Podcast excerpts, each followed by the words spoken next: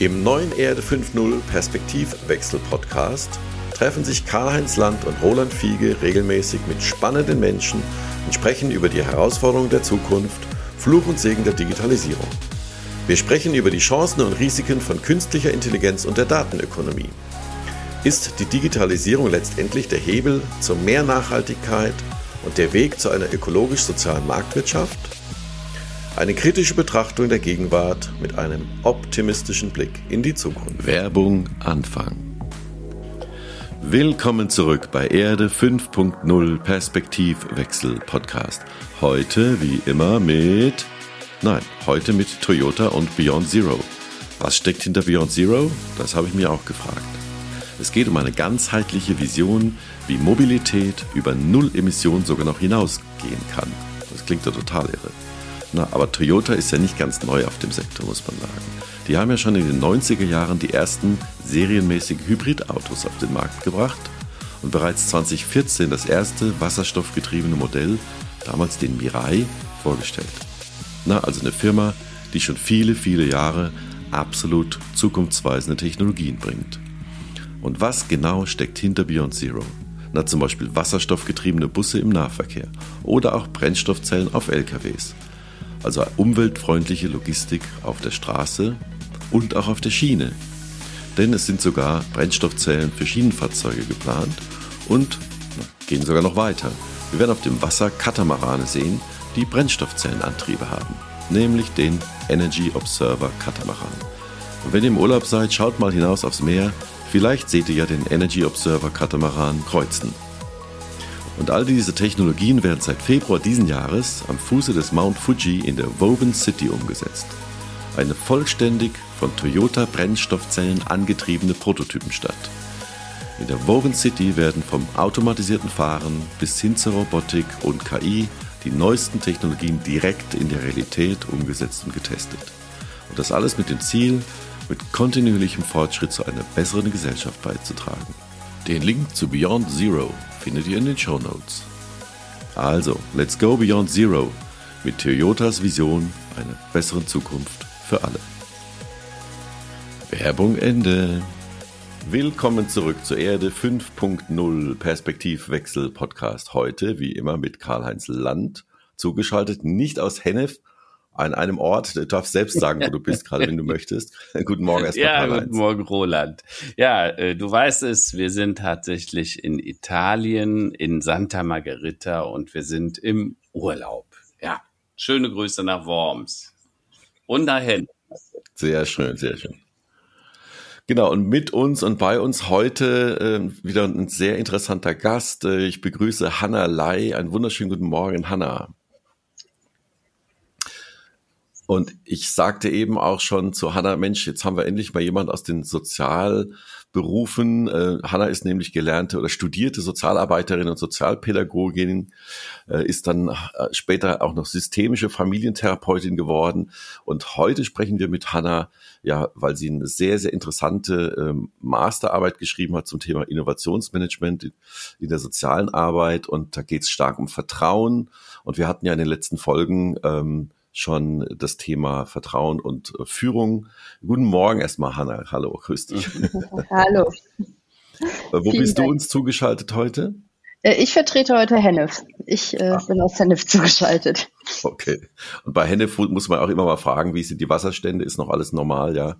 Äh, ja, die Nacht war es wieder sehr nass, ähm, okay. aber wir sind noch nicht weggeschwommen. Okay, wunderbar.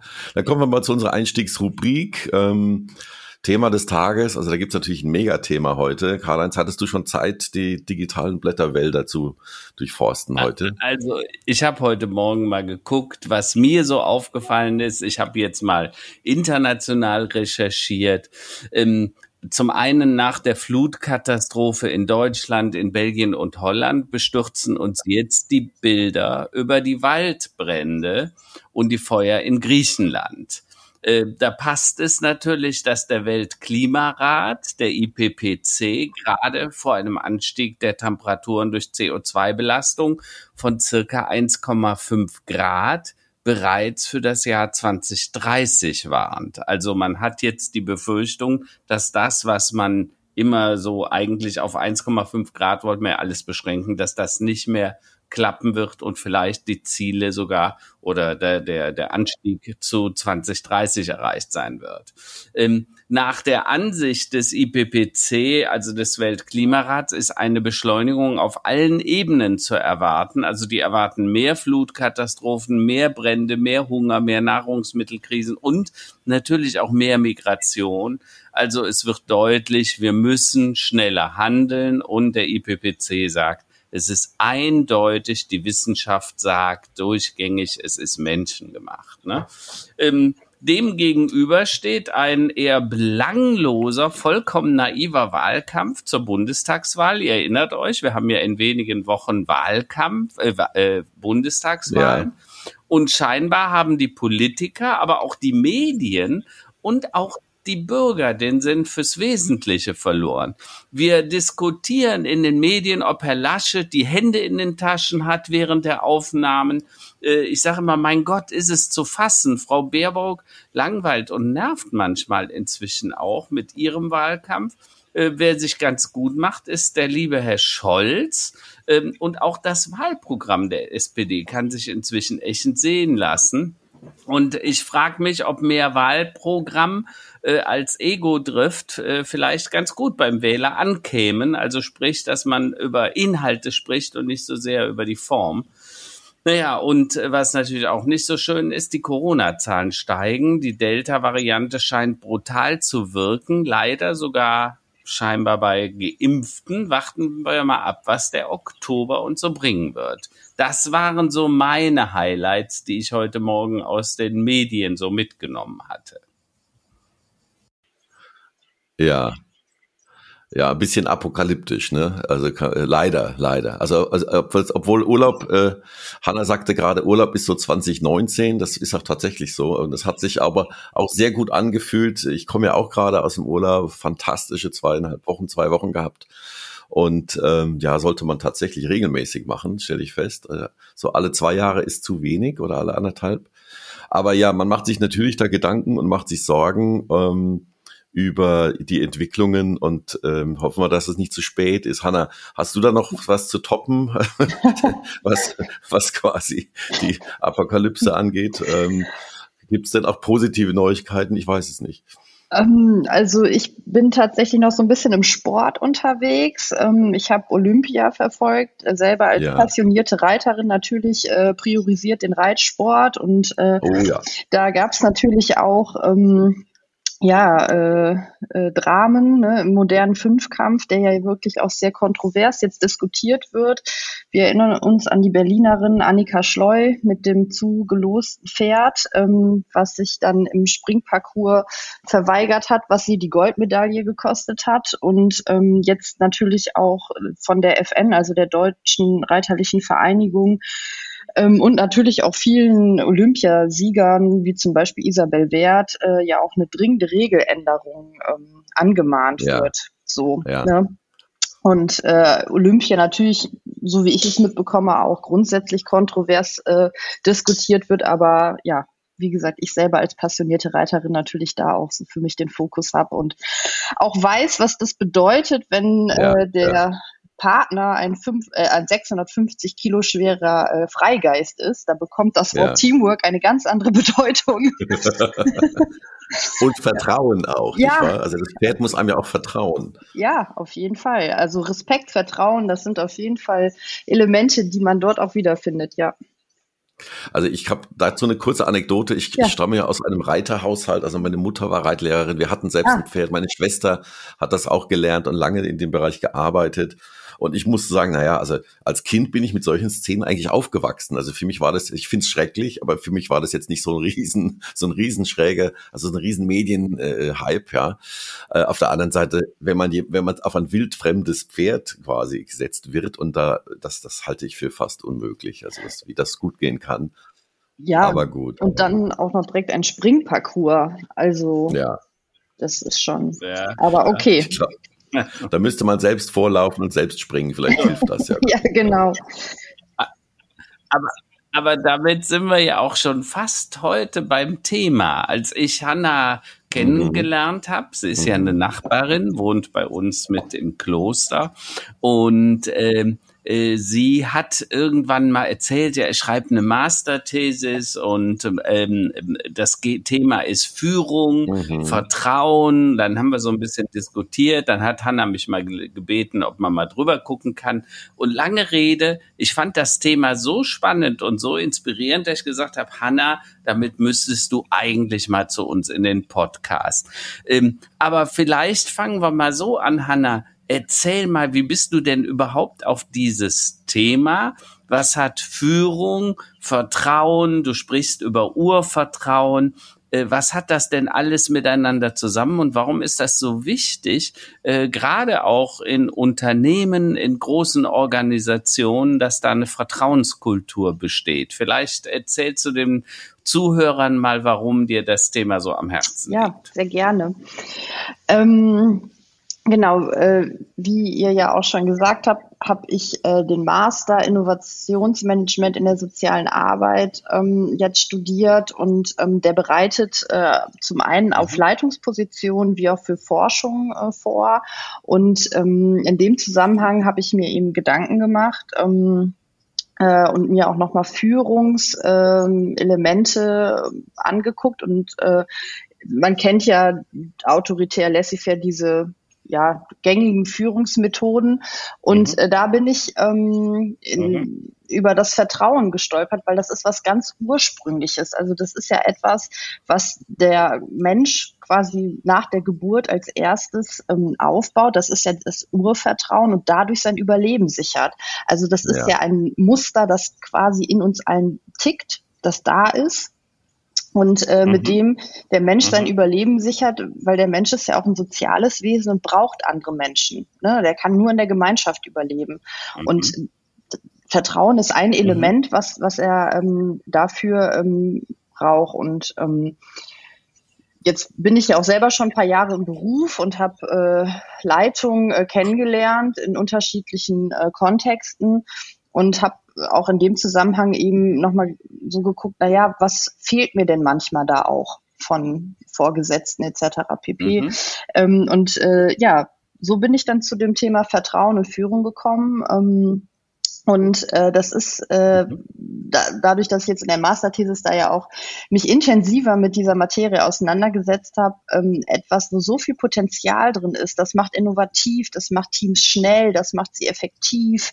Ähm, dadurch können mhm. Unternehmen wirklich auch ähm, effizient arbeiten. Ähm, und ich glaube, mhm. das ist wirklich ein Führungsinstrument, was ja. auch nicht zu unterschätzen ist. Also Vertrauen ist, glaube ich, mit eins der härtesten Führungsinstrumente, ja. das wir einsetzen können, ähm, aber auch äh, eins, ja. äh, was, wo Unternehmen einfach mal ähm, gucken können, ähm, ja, wie sie es benutzen können, um eben da auch mit äh, den Mitarbeitern Kontakt zu kommen. Ja. Anna, was mir gut gefallen hat, du hast das in deiner Arbeit äh, hergeleitet. Du hast äh, gesagt, also Vertrauen Urvertrauen. Wo kommt das denn eigentlich her? Und dann hast du auch gesagt, warum. Du sagst selber, äh, das macht Organisationen schnell. Warum? Weil es Komplexität reduziert. Vielleicht kannst du das den Zuhörern mal erzählen äh, oder beschreiben, warum, wie kommt es zum Urvertrauen überhaupt? Und dann das zweite, äh, wie kann eine Organisation schneller werden, weil es die Komplexität tatsächlich reduziert? Also wie kommt es zum Urvertrauen von Kindern äh, oder wie entwickelt der Mensch Urvertrauen? Ähm, es gibt äh, ein Hormon, das nennt sich Oxytocin. Das ist auch das Hormon, das die ähm, Geburt einleitet. Äh, der Fötus im Mutterleib. Man weiß bis heute noch nicht ganz genau, wie er es macht, aber der setzt dieses Hormon frei. Und dieses Hormon Oxytocin nennt man auch Bindungshormon. Das ist das Hormon, äh, das dafür sorgt, dass Mutter und Kind nach Geburt äh, sich nah sein wollen. Und ähm, da, dadurch äh, sichert mhm. der ähm, Säugling eben sein Überleben, weil die Mutter ähm, ihn versorgt, indem sie ihn emotional versorgt und äh, auch mit Nahrung versorgt, äh, indem quasi das Kind eben mhm. dafür sorgt, dass die Mutter sich an ihn, an ihn bindet, beziehungsweise die Mutter ein Bindungsangebot macht. Und ähm, dieses ähm, und dadurch entsteht dann Urvertrauen, ne? dass das Kind eben lernt, okay, wenn ich auf mich aufmerksam mhm. mache, dann be bekomme ich, also werden meine Bedürfnisse befriedigt im Best Practice. Ähm, und äh, so ja. entsteht dann Urvertrauen. Ne? Klar, im Umkehrschluss, wenn das eben nicht stattfindet, dann sprechen wir, kann das im, im Worst Case bis zum Bindungstraumata führen, also dass Kinder eben kein Urvertrauen aufbauen. Mhm. Und mhm. ähm, wenn Urvertrauen einmal mhm. nicht oder wenn, wenn dieses Bindungsangebot ähm, nicht da ist, dann ist das auch etwas, was der Mensch nicht nachholen kann. So, ne? Also ähm, die mhm. in der Bindungstheorie ähm, spricht man da von den sind gerade so die ersten drei Lebensjahre da wirklich prägend ähm, um äh, dieses mhm. Urvertrauen auch aufzubauen. Aber da sehen wir ja schon, dass das, wie elementar mhm. das ist und ähm, wie verankert das im Menschen, im, im Menschsein ist, Urvertrauen. Und ähm, mhm dann hatte ich dich so verstanden, Karl-Heinz, dass die zweite Frage war, ne, dass, dass, du gesagt hast, äh, die Komplexitätsreduzierung durch Vertrauen in Unternehmen. Wenn wir uns jetzt mal so ein Unternehmen angucken, das ist ja ein, ein System mit Subsystem, also ne, Untersystem, die miteinander agieren, die miteinander kooperieren, ähm, in Kontakt sind. Mhm. Und da alleine aufgrund dessen haben wir ja schon eine enorme Komplexität in diesem Unternehmen, ähm, die vorhanden ist. Ähm, mhm. Wie können diese Systeme miteinander ähm, kooperieren, indem sie miteinander kommunizieren. Kommunikation ist aber mit leider auch das störungsanfälligste Element, was der Mensch hat. Also ich glaube, es gibt nichts, wo mehr Irritationen mhm. entstehen können als in der menschlichen Kommunikation. Ähm, und wenn ich dann jetzt das, dieses Element mhm. des Vertrauens habe, kann ich darüber äh, eben diese ko vorhandene Komplexität reduzieren ähm, und äh, dadurch mhm. eben auch äh, ja, Effektivität wieder schaffen, die ansonsten durch vielleicht Irritation mhm. in der Kommunikation äh, äh, verloren geht. Äh, ich finde das insofern wichtig, was die Hanna da sagt, weil wir haben ja alle schon mal in größeren Organisationen gearbeitet, in größeren Unternehmen. Und natürlich, wenn man den anderen respektiert, wenn man den äh, Vertrauen zum Kollegen hat, dann brauche ich ja nicht dessen Entscheidungen ständig zu hinterfragen, sondern ich sage, der hat mir schon die günstigste Reise, Anreise ermöglicht oder hat mir was rausgesucht, was mir wirklich hilft, um meinen meinen Job besser zu machen. Wenn ich das nicht ständig äh, mit Missbrauchen begleiten, also nochmal hinterfragen muss, natürlich reduziert das die Komplexität. Äh, und das wurde mir auch durch das Lesen der Arbeit von Hannah so richtig klar, weil so deutlich äh, ist das vielen Menschen wahrscheinlich gar nicht bewusst. Also ist Respekt und Vertrauen nicht nur für Komplexitätsreduzierung verantwortlich, sondern auch für Geschwindigkeit, in der Firmen, Organisationen Entscheidungen treffen und wahrscheinlich, wenn man das heute mal auf Politik überträgt oder auch auf das, das Verhältnis zwischen Bürger und Politik, dann könnte man wahrscheinlich auch da annehmen, dass das da deutlich besser ginge, wenn mehr Vertrauen zwischen den beiden Seiten äh, vorhanden wäre. Und gerade im Moment ist das vielleicht auch eine Ursache dafür, dass viele so Querdenken im wahrsten Sinne des Wortes äh, und eben gar kein Vertrauen mehr vorhanden ist. Im Gegenteil, man sogar unterstellt, äh, dass bewusst manipuliert wird. Mhm, mh. äh, momentan sind wir ja quasi alle gezwungen darauf zu vertrauen. Also jetzt mal aus einer Arbeitgeberperspektive. Ne? Also wenn mhm. jetzt äh, ich nicht äh, alle halbe Stunde bei meinen Mitarbeitern vorbeilaufen kann, über die Schulter gucke und kontrolliere mehr oder weniger, was sie mache, was sie machen, was man ja sowieso nicht machen sollte. Aber momentan, also jetzt seit über einem Jahr quasi Homeoffice, ähm, bleibt einem ja eigentlich nichts anderes übrig, als zu vertrauen. Ne? Und äh, mhm. Hanna, wie, wie, wie siehst du das denn? Also derjenige, der also vertrauen muss, braucht er oder braucht er auch genug Selbstvertrauen, dass er quasi sagt, naja, also ich, ich kann das schon, ich, ich ähm, ähm, wie soll ich sagen, also äh, man muss ja auch Vertrauen geben können und auch durch Vertrauen quasi nicht missbrauchen. Wie, wie schätzt du das, äh, wie schätzt du das mhm. ein? Vertrauen hat ja auch viel mit, mit Verlustangst da letztlich zu tun oder Enttäuschung auch zu tun oder der Angst vor Enttäuschung vielleicht. Ähm, auf jeden Fall. Also Vertrauen ähm, ist äh, ja ein Element. Es gibt ja nichts zerbrechlicheres eigentlich auf der anderen Seite. Ähm, als Vertrauen, weil genau das, ne, die Wahrscheinlichkeit, dass mein Vertrauen missbraucht oder getäuscht wird, ist ja enorm hoch. Das heißt, wenn ich als ähm, Vorgesetzter mit Vertrauen führen möchte, muss ich natürlich ähm, erstmal Vertrauen entgegenbringen, auch auf die Gefahr hin, dass es eben missbraucht wird. So. Das heißt, ich setze mich und natürlich oder der, die Situation natürlich einem hohen Risiko aus. Dazu muss ich bereit sein ne, dieses Risiko mhm. einzugehen. Ähm, der Preis, den ich da gewinnen kann, ist natürlich ähm, hoch, aber da, dazu muss ich bereit sein, mhm. den eben zu bezahlen. Ähm, und äh, eine Führungskraft, die sich selbst vertraut, ähm, ne, das ist ja das, was du gerade gesagt hast, ist sicherlich bereiter, dieses Risiko einzugehen, als eine, die ein geringeres Selbstvertrauen. Hanna, du hast vorhin eine ganz wichtige Beziehung hergestellt zwischen Vertrauen, Urvertrauen Selbstvertrauen und Selbstzutrauen, ja, und dass es eigentlich eine feste Verbindung gibt. Also wenn Menschen Urvertrauen haben, können sie besser Selbstvertrauen entwickeln und trauen sich in der Folge dann auch mehr zu. Das ist ja eine ganz wichtige Geschichte. Und natürlich Leute, die selber durch so ein Traumata, vielleicht sogar in der Kindheit, weil sie das Urvertrauen nicht gelernt hat, die werden dann auch als Erwachsener nicht so vertrauen, zutrauen und haben vielleicht auch zu sich selber weniger selbst zutrauen sozusagen. Ähm, vielleicht kannst du darüber mal was erzählen, weil dich bewegt das ja besonders auch aus deiner äh, Erfahrung als Sozialarbeiterin, richtig? Auf jeden Fall. Also ähm, das ist tatsächlich nicht zu unterschätzen, ähm, wenn Menschen eben kein Urvertrauen aufbauen, weil Leben, wie ich ja schon gesagt habe, ne, der Mensch ist ein soziales Wesen, der braucht die anderen Menschen, um zu überleben. Und Leben funktioniert eben letztendlich über Bindung und Beziehung.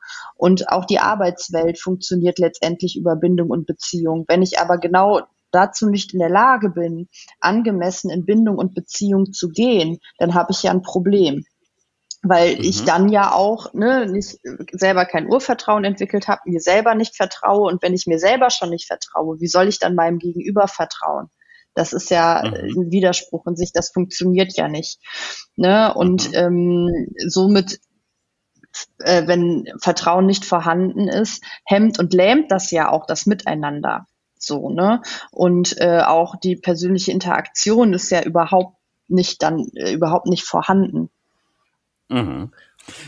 Das heißt, das, was du da schilderst, ist nicht nur im sozialen Umfeld, im, im, im Umfeld der Organisation des Unternehmens wesentlich, sondern auch in unserem privaten Umfeld, ja, ne? weil ja. auch da gibt's ja Vertrauen, ja. Äh, Zutrauen. Ne? Und manchmal muss man vielleicht auch unter diesen Aspekten die anderen, wie die anderen Menschen so handeln, beurteilen äh, einfach immer unter der Maßnahme, kann der das überhaupt? Kann der mir vertrauen? Äh, ich ich habe mal irgendwann in, in, in so, ein, so ein Bild dargestellt, ich sage, Vertrauen ist wie ein Bankkonto. Da zahlst du eine Zeit lang ja. drauf ein, also im positiven Sinne, und dann kann der andere, äh, kannst du auch mal was abheben sozusagen. Und du kannst auch mal das Konto ins Minus führen. Wenn das vorher äh, dauerhaft äh, positiv war, dann schadet das nichts. Wenn aber dauerhaft jemand immer wieder nur abhebt und das Konto ins Minus, dann wird die Bank wahrscheinlich dann auch irgendwann kein Vertrauen mehr haben und irgendwann das Konto schließen. Und so ähnlich ist das, glaube ich, auch mit so einem Vertrauenskonto. Das sollte sich vielleicht auch der eine oder andere Politiker ein bisschen hinter die Ohren schreiben. Also es, es beginnt letztlich alles schon in der Kindheit, also das, das Urvertrauen. Äh, letztlich, ich habe jetzt fast mal kurz zusammen, wie ich das verstanden habe, Oxytocin ja. löst das aus, Bindung zur Mutter, hoffentlich dann auch Bindung zum Vater und wenn wir quasi dann dem Kind im weiteren Entwicklungsverlauf natürlich auch vertrauen und trauen quasi schon oder äh, Dinge zutrauen, dann wächst natürlich auch das Selbstvertrauen. Das bedeutet aber im Umkehrschluss, wenn ich das richtig verstehe, dass diese sagen wir, Helikoptereltern, die alles quasi vor dem Kind fernhalten und alles mit Watte auslegen wollen, letztlich ihrem Kind ja auch wenig zutrauen und wenig vertrauen. Sehe ich, sehe ich das richtig? Ähm, genau, also erstmal geht es natürlich um Bindungspersonen. Äh, noch kurz als mhm. Ergänzung, das sind in der Regel sind das Mutter und Vater, können natürlich auch andere Personen sein, weil es würde ja sonst Kinder, die direkt nach der Geburt adoptiert werden, äh, würde man, die würde man ja sonst sagen, die sind nicht in der Lage, ähm, Urvertrauen aufzubauen, was ja, ja nicht stimmt. Ne? Also wenn ich ein adäquates mhm. Bindungsangebot bekomme, dann äh, kann ich Urvertrauen aufbauen. Ähm, und zu den Helikoptereltern, ja, ähm, die hemmen ihre Kinder ja in, grundsätzlich in der Entwicklung, ne? weil äh, Kinder sich ja auch durch, durch Ausprobieren Strategien erarbeiten, die sie vielleicht ja irgendwann ja. mal im Leben brauchen, also in ihrer kindlichen Entwicklung. Und wenn ich meinen Kindern mhm. aber alles abnehme oder denen gar nicht die Möglichkeit gebe, auch mal ja. Fehler zu machen, aus denen wir ja bekanntlich am meisten lernen, äh, nehme ich mhm. meinem Kind ja auch die Möglichkeit, einfach Entwicklungsstrategien oder Strategien für meine Entwicklung ähm, ja zu erlernen oder mir anzueignen. Ja. Mhm. Ähm, genau. Dazu gibt's auch ein wunderschönes altes chinesisches Sprichwort, äh, äh, das sagt, bereitet nicht die äh, den Weg für die Kinder vor, sondern bereitet die Kinder auf den Weg vor. Ne? Mhm. Nämlich mhm. genau, dass sie selber ihre eigenen Strategien finden, sich versuchen, ausprobieren können und dann, genau wie Hanna sagt, eben auch lernen, welches die beste Strategie ist. Und es ist beim Laufen lernen ja auch so. Ne? Ich sage immer, so ein Kind fällt 400 Mal auf dem Popo, statistisch gesehen, bis es laufen kann. Wenn man nach dem fünften Mal oder zehnten Mal oder hundertsten Mal sagen würde, komm, hör auf, das bringt nichts, äh, dann wäre das sicher keine gute Strategie für das Kind. Ne? Genau. Also ich habe da auch immer, ich habe dieses Bild immer, ähm, was brauchen Kinder von ihren Eltern? Ich sage immer Wurzeln und Flügel. Ne, die Wurzeln, mhm. also ne, für Wachstum, ne, also der sichere mhm. Hafen und, äh, und die Flügel, um eben ne, die Welt zu erkunden und wenn da Gefahr lauern, und das ist ja auch genau das, was in der Bindungstheorie ist, dann habe ich immer wieder die Möglichkeit, zu meinem sicheren Bindungshafen mhm. mhm. zurückzukehren, weil ich weiß, da, mhm. da werde ich geschützt, beschützt und kriege das, was ich brauche. So, ne? Und, mhm. und das finde ich auch ein sehr schönes Bild immer mit den Wurzeln und den Flügeln, so, ne, um, um gut und gesund groß werden zu können. Ja. Und äh, vielleicht können wir, wenn wir die Kurve kriegen äh, mhm. zu deiner, zu deiner äh, Masterarbeit, ähm, Erzähl mal, was waren denn so die, die, die Erkenntnisse, die du gewonnen hast, wenn es um das Thema Führung und Vertrauen geht? Na, wir hatten ja, es gab ja früher, mhm. du hattest ja ganz am Anfang gesagt, es gibt ja unterschiedlichste Führungsstile, also früher gerne genommen Befehl und Gehorsam, ja, also lange out of date, ja. Ähm, wie siehst du denn, also was ist denn der Stand, sagen wir mal, der, die Aktenlage oder der, der Stand der Forschung zu dem Thema Vertrauen und Führung? Wir hatten ja auch in, den, in unserem Podcast schon mehrfach das Thema Purpose, also Sinnstiftung von Unternehmen durch Unternehmen. alle sind quasi so ein bisschen auf der Suche nach dem Sinn ihres Tuns und ihrer Daseinsberechtigung. Wie hängt denn das Thema ja, Vertrauen und Führung zusammen? Ja, also ähm, Vertrauen ähm, schafft auf jeden Fall erstmal ne, den operativen und organisationalen Prozess im Alltag und wer vertraut, der traut sich etwas. Also das heißt, der wagt mhm. sich etwas. Ne? Das ist ja auch mhm. das, was ich schon gesagt habe. Unternehmen können dadurch eben effektiver werden oder auch innovativer werden. Ne? Also wenn ich mich etwas traue, dann kann ich innovativ sein.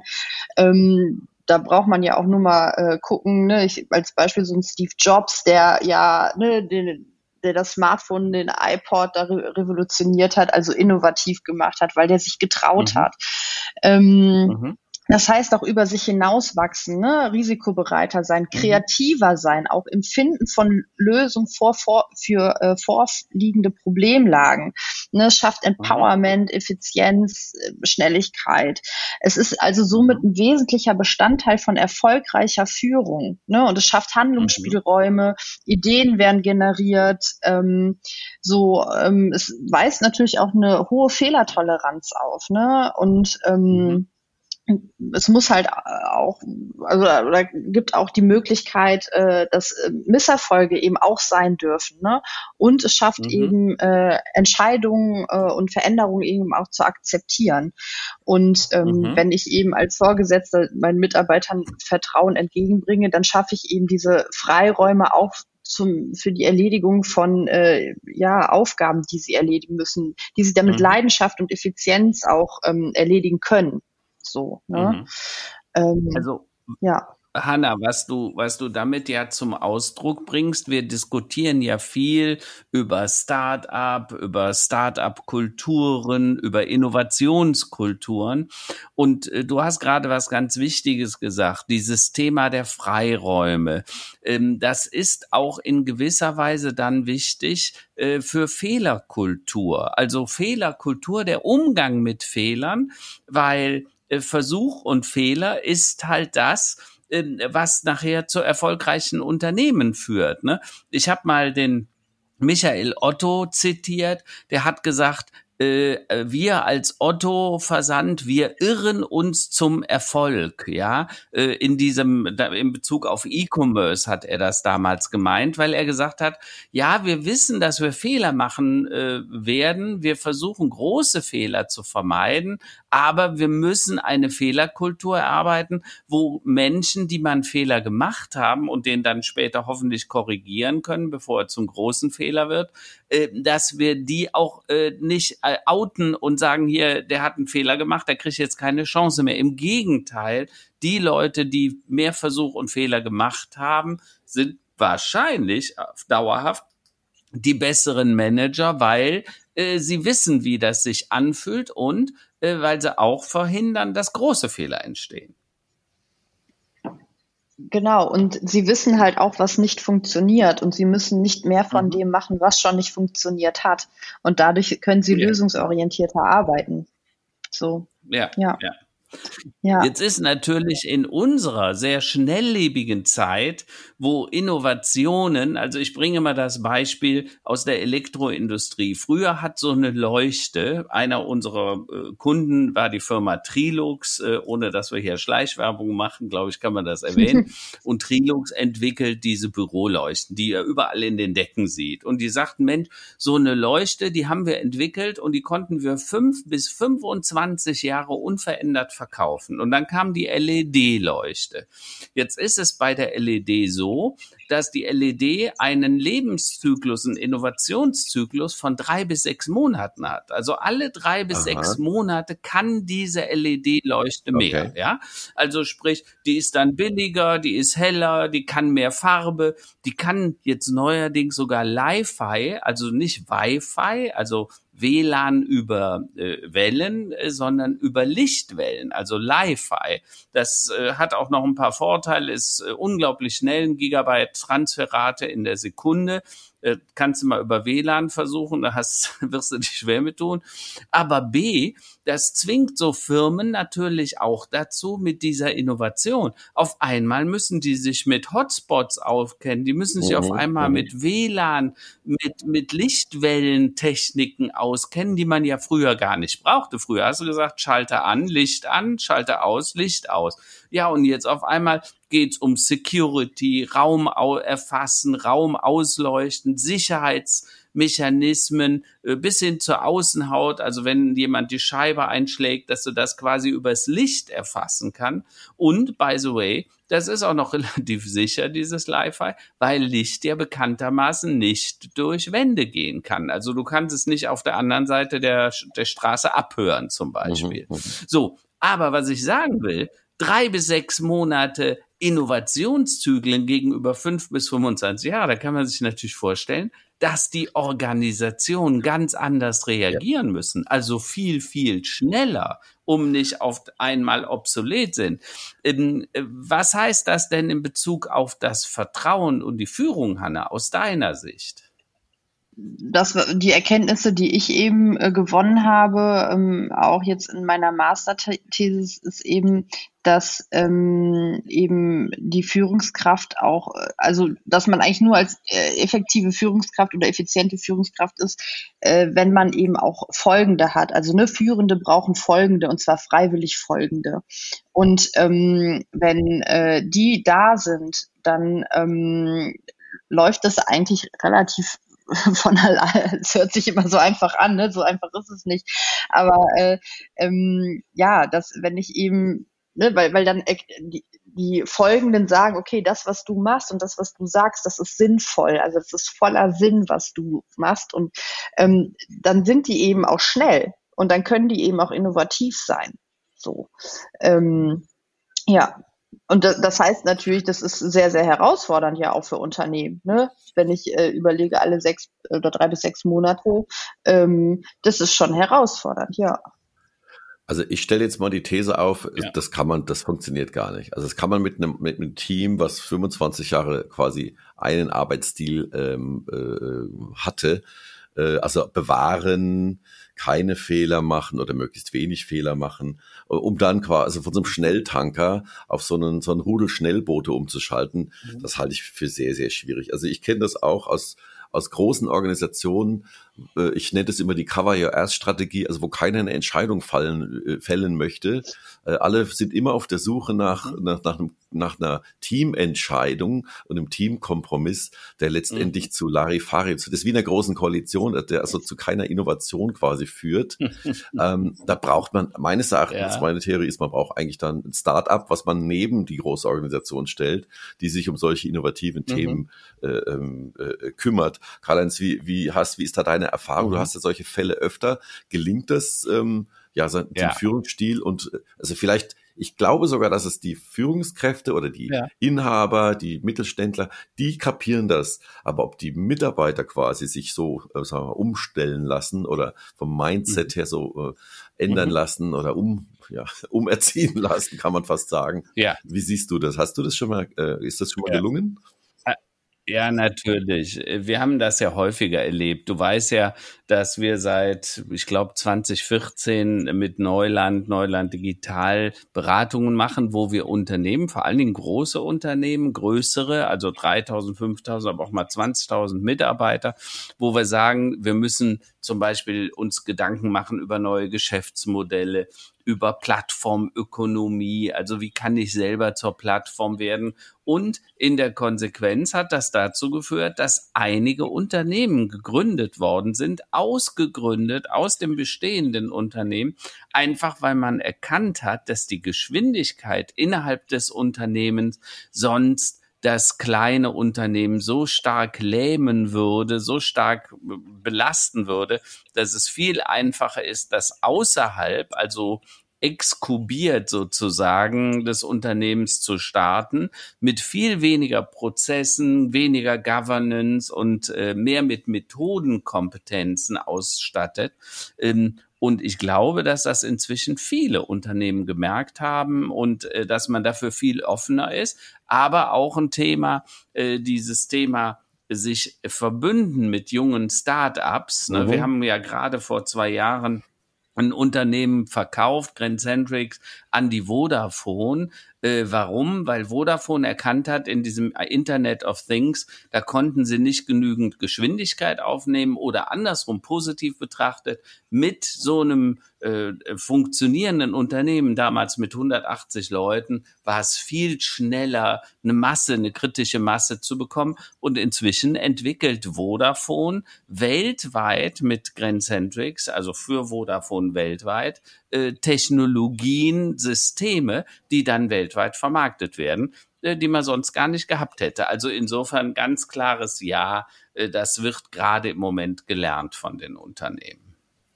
Interessant. Also das, das halte ich für, äh, für eine der schwierigsten Aufgaben im, im Beratungsgeschäft, letztlich in so Inside-out-Unternehmen äh, ähm, ja zu, mhm. so zu, zu bewegen, dass sie quasi solche massiven ja, äh, tektonischen Veränderungen äh, durchleben nochmal, also ich habe den, den ja. meine Erfahrung ist, die Führungskräfte, die Inhaber, die wissen das, die spüren das und die wissen genau, was eigentlich geändert werden muss, scheitern aber oftmals quasi an, ja, an, ja. Der, an, an der internen, an der eigenen Organisation und an den einen oder an den eigenen Mitarbeitern eben entsprechend auch. Ja. Da fehlt es dann an Vertrauen ne, in, in den Wandel. Und vielleicht auch wo, manchmal. Wobei, da muss man auch wieder sagen, ja, Entschuldigung, Hanna. Ach so, ja, ich wollte nur kurz ergänzen oder manchmal auch eben am Charakter der Führungskraft. Ne? Also wer mit Vertrauen führen will, braucht vor allem Charakter. Ne? Und der muss eben in seine eigenen Fertig- und Fähigkeiten ja. vertrauen. Das wollte ich dazu noch kurz sagen. Ja. Ja. ja. Also das heißt, du plädierst dafür, dass wir statt dem IQ-Test demnächst den Charaktertest machen sollten. Und wahrscheinlich wäre der aus äh, Thema Spieletheorie viel einfacher festzustellen. Ne? Wie risikobereit ist jemand? Wie viel Vertrauen kann er denn überhaupt geben? Ja. Ähm, äh, und daran würde man dann äh, gucken, ob jemand geeignet ist, ein größeres Team zu führen. Ähm, übrigens meine These, weil wir gerade bei Thesen sind, ist, dass das, was jetzt im Moment mit dem Homeoffice passiert, dass wir ja viel remoter sind und eigentlich die Hierarchie sich gerade auflöst in so eine Art Netzwerkorganisation, wo wir ja alle am Computer irgendwo zu Hause dann sitzen, dass dann auf einmal diese Dinge auch leichter werden für Organisationen, äh, weil dieses Command und Control, was wir ja mhm. früher hatten, mhm. äh, gar nicht mehr so funktionieren kann, ne? weil man einfach sehr verteilt ist und sich nicht mehr jeden Tag aufeinandersetzt und auch die Politik dann eine geringere Rolle spielt, also Politik innerhalb des eigenen Unternehmens. Auf jeden Fall. Also ich habe in dem Zusammenhang äh, auch eine Studie äh, gefunden, die aus ähm, März diesen Jahres ist, wo eben auch äh, Führungskräfte, mhm. da sind 1000 Führungskräfte Führungskräfte in Deutschland befragt worden, ähm, ob sie die Arbeit als Führungskraft während der Corona-Pandemie ähm, dahingehend eingeschätzt haben, dass die eben ein solides Fundament von gegenseitigem Vertrauen haben. Und das, da haben tatsächlich rund 70 Prozent dieser Aussage zugestimmt. Ähm, fand ich mhm. sehr spannend. Ne? Also äh, nur 1,5 Prozent haben ja. dieser Aussage ja. nicht zugestimmt. Also ähm, weil so, also das fand ich auf jeden Fall eine, eine äh, spannende Erkenntnis auch in, genau in dem Zusammenhang, ja. Hanna, dann müsste man eigentlich hingehen und mal die 1,5 Prozent ja. sich genauer angucken, um zu schauen, haben die denn überhaupt genügend Vertrauen selber und Selbstzutrauen und aus welchem familiären Umfeld kommen die? Vielleicht könnte man da schon Rückschlüsse machen über die Entwicklungspsychologie dieser Führungskräfte. Auf jeden Fall, da wären wir wieder dann bei dem Charaktertest, ne? Und eben äh, zu gucken, äh, genau, welch, genau, welcher Charakter ist da vor mir und äh, ja, wie, wie, wie ist der gebunden, ne? Also welchen Bindungsstil äh, bringt der mit sich? Ich, ich hatte äh, eine kurze ja, Anekdote. Äh, absolut. Ich hatte mir früher mal vorgenommen, äh, ich war mit beteiligt an einer IT-Sicherheitsfirma. Wir haben also so Hacking-Jobs gemacht für, für große Konzerne. Und ich hatte mir immer vorgenommen, nur Nichtraucher einzustellen, die bei der Bundeswehr waren. Ja, was haben wir gekriegt? Langhaarige äh, mhm. äh, Menschen, die quasi äh, Ersatzdienst gemacht haben, weil die natürlich den besseren Job, die denken anders. Ja, also den Charaktertest oder so einen Eigenschaftentest im Vorrang, der war da quasi falsch. falsch irgendwie gelenkt.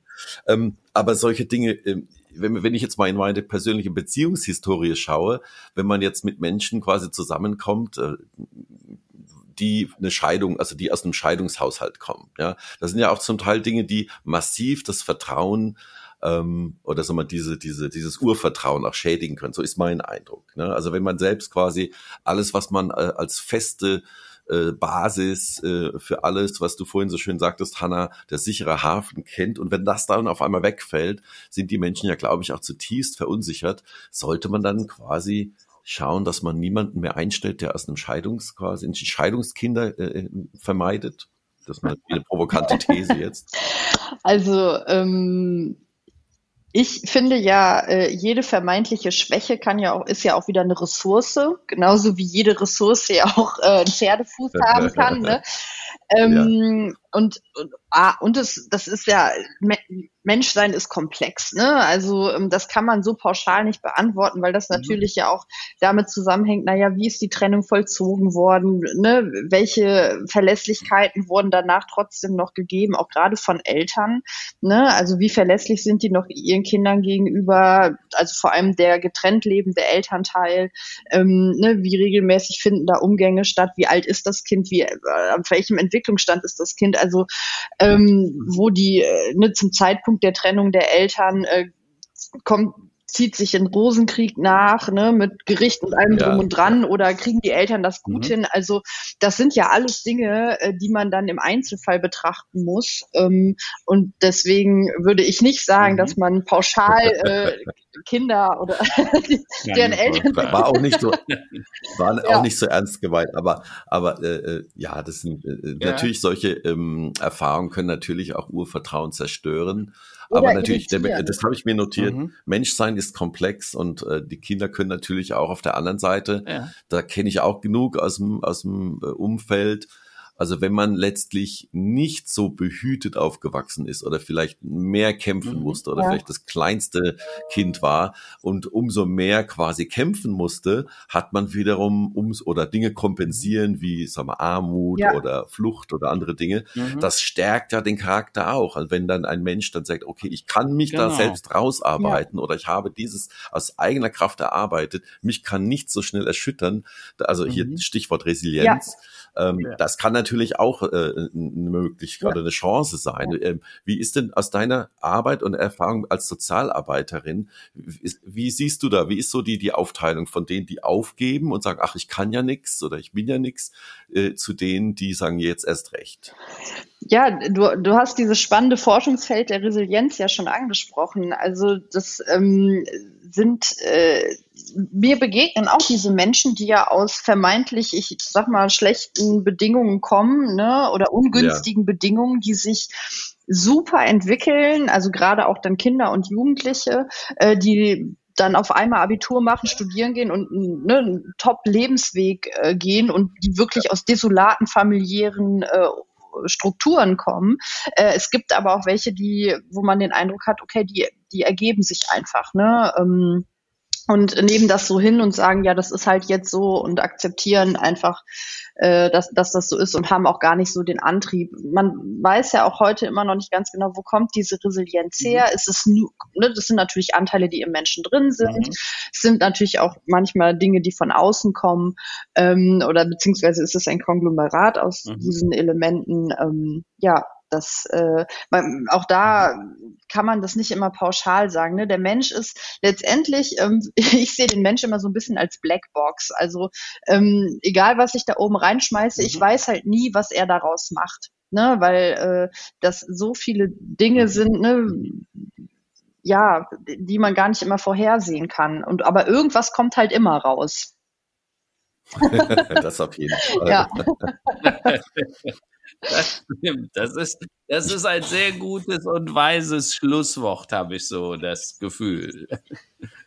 Ich, da habe ich noch mal eine Frage zu dem Thema. Ähm, es gibt ja, also ich kenne viele Menschen, die sind sehr, also ja, was äh, sehr, die können gut mit Niederlagen umgehen oder auch mit Gegenwind oder mit äh, Hemmnissen mhm.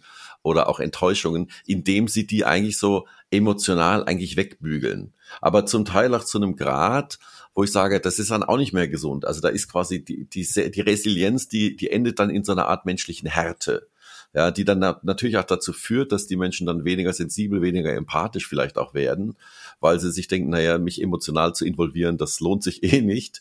Ähm, äh, äh kennst du diesen Effekt? Äh, ist das auch schon eine Sache, die dir begegnet ist? Ja, ähm, auch da, äh, da kommt noch das Element, glaube ich, von den Grenzen. Ne? Also wie bin ich in der Lage, eigene Grenzen zu setzen? Ähm, bin ich in der Lage, gesunde Grenzen zu setzen? Oder das, was du beschreibst, sind ja eher rigide Grenzen, also wie so Mauern. Mhm. Ne? Eine gesunde Grenze, da kommen Dinge rein, da können Dinge rausgehen, aber sie haben auch einen schützenden Effekt. Ähm, ja So, und, und das kann natürlich auch aufgrund von gemachter Erfahrung, eben wenn ich immer wieder enttäuscht werde, dass ich irgendwann sage, okay, ich muss mich jetzt hier so massiv schützen, dass ich quasi Mauern um mich rumbaue. Ähm, und ja. dann werde mhm. ich irgendwann zum Lonesome Rider und ne, dann bin ich auch eben nicht mehr so in der, in der Lage, mit anderen Menschen in Kontakt zu sein. Und das kann natürlich letzt, im Worst Case dann auch wirklich in, äh, zu Persönlichkeits, ähm, Störungen oder ne, zu gewissen Persönlichkeitscharakteren mhm. dann auch führen, die dann auch nicht mehr gesund sind. So, also wirklich bis in psychiatrische Auffälligkeiten mhm. äh, dann führen. Ja, das wäre dann so le ja. letztendlich das Extrem daraus. Ne? Ähm, was man natürlich auch immer wieder ja. beobachtet, um auch nochmal so ein bisschen auf Führungs, äh, Führung und Leitung zu gucken. Ähm, es ist, sind zumindest so meine Erfahrungswerte, dass ab einer gewissen Management-Ebene auch gewisse Charaktere ähm, vorhanden sind. Also gerade auch so in der Persönlichkeit und man überwiegend auch so narzisstische Persönlichkeiten ähm, schon mal eher auch in Leitungspositionen findet. Und das ist natürlich auch schwierig, weil der Narzisst mhm. ist sich selbst am nächsten und schert sich halt selten um, um die anderen. Mhm. So, ne? Und ja. Ähm, ja. wenn ich dann wieder mit dem Element des Vertrauens komme, ja, da renne ich erstmal gegen eine Wand. Also wenn das Selbstvertrauen so groß ist, dass man sich als Mittelpunkt des Universums, für das Mittelpunkt des Universums hält, dann wird es tatsächlich schwierig zusammenzuarbeiten. Habe ich auch schon erlebt. ja, aber das ist, aber das ja, ist ja, ja, ja, absolut, absolut. Genau, aber das ist ja bei Menschsein immer, also Menschsein bedeutet ja Leben im Spannungsfeld. Ne? Also ähm, Leben geht nicht ohne Tod, Licht geht nicht ohne Schatten. Ähm, so und ähm, die Kunst, äh, und das ist ja meines Erachtens so in, in allem, ist ja irgendwie immer so eine gesunde Balance, ein gesundes Mittelmaß zu finden. Natürlich mit, weil Leben geht nicht immer nur straight, mhm. ne? das hat, das, das schwenkt man nach links und nach rechts aus. Mhm. Aber wenn ich nur in dem einen Extrem bin oder nur in dem anderen Extrem, extrem bin, dann ist es auch nicht gesund. Ne? Und, und, und das ist ja letztendlich genau das. Ne? Wenn ich nur bei mir bin und nicht bei den anderen, ähm, das kann auch nicht funktionieren. Ne? Mhm. Na, da haben wir heute viel gelernt über Vertrauen und Führung. Ähm, kommen wir noch in unsere Tops und Flops der Woche. Ähm, mhm. Karl-Heinz, ich lasse dir wie immer den Vortritt. Also Flop ist natürlich dieses, ja, man muss sagen, Klimakatastrophenszenario und die Dramen drumherum. Mhm. Denkt an Ahrweiler, denkt an Griechenland, äh, Rheinland-Pfalz, aber auch NRW und inzwischen auch China. Ähm, aber wichtig ist, Krise ist immer auch die Chance. Und äh, dann möchte ich schließen mit den Tops. Also erstens, wir sind im Urlaub, wir genießen das im Moment und ehrlich gesagt, nach anderthalb Jahren genießen wir es wahrscheinlich mehr als äh, lange vorher. Äh, und der zweite Top war der 60. Hochzeitstag meiner Eltern. Das war ein äh, sehr tolles wow. Fest mit der ganzen Familie. Und äh, äh, Hanna, was ich heute wieder von dir gelernt habe, meine Familie hat mir Wurzeln und Flügel gegeben, Selbstvertrauen und Zutrauen. Dafür bin ich extrem dankbar. Also auch von dieser Stelle nochmal Danke an meine Familie, an meine Eltern, meine Geschwister und alle Enkel und Neffen und äh, ja, dass, dass es sowas Schönes gibt. Und Hanna, äh, für dich die Tops und Flops der Woche? Ja, ähm, also ich kann mich da, was Karl-Heinz gesagt hat, an, anschließen. Moment, warum? So, jetzt ist. Warum? Wir hören dich. Ja, okay. Irgendwie ist gerade Siri bei mir angegangen, warum auch immer. Okay. ähm, also ich kann mich äh, bei dem, was Karl-Heinz gesagt hat, ähm, anschließen und ähm, möchte jetzt mal so den Fokus mehr so auf die Tops äh, richten. Und ähm, wie ich ja schon gesagt habe, ne, Urlaub ist mhm. so 2019 und ich freue mich auf meinen Urlaub, äh, der dann auch bald ansteht, zwei Wochen. Äh, genau, einfach mal die Seele baum, baumeln lassen und äh, ja, Familie, ne, unser Fundament, ähm, genau, dafür bin ich auch dankbar, dass ich die Wurzeln und die Flügel bekommen habe äh, und dass ich heute da bin, wo ich bin.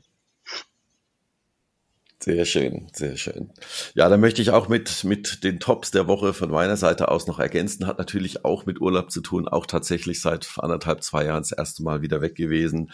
Italien, ähm, ja, von oben bis unten, also nicht ganz bis unten, aber so bis zur Hälfte sind wir gekommen. Ähm, bisschen Radfahren, bisschen entspannen. Ähm, also Toskana kann ich nur empfehlen. Wer also gerne Mountainbike fährt oder Rennrad fährt und in einer sehr entspannten Umgebung in professionellen äh, Händen sich begeben möchte, ähm, sollte man nach Bike Hotel Massa Vecchia schauen. Also kann ich nur wärmstens empfehlen für Profis, für Halbprofis oder für leicht übergewichtige wie mich. Ähm, ist also für, für Familie und für Leistungssportler, also für alle eigentlich, die gerne Radfahren gerne Sport machen, perfekter Ort. Ähm, ansonsten, ja, äh, bleibt alle gesund, ähm, lasst euch impfen, falls ihr noch nicht geimpft seid. Und ähm, hoffen wir, dass wir im Herbst weiter so locker und flockig von der Seele uns re äh, ja, äh, reden können. Denn ähm, welche Varianten da noch kommen und welche apokalyptischen Szenarien noch auf uns zukommen, ähm, ich hoffe, jetzt, jetzt wollte ich doch nicht auf dem Flop enden. äh, hoffen wir doch, dass es uns allen weiterhin gut geht. Euch vielen Dank, Hanna, ähm, dir und auch Karl-Heinz, dass du dir die Zeit genommen hast, auch aus dem Urlaub heraus. Und noch allen ja, gute Zeit. Ja, danke auch für die Einladung. Danke. Gute Woche für alle. danke. Danke, Hanna. Ebenfalls. Tschüss. Danke auch. Tschüss. Tschüss. Ciao, ciao.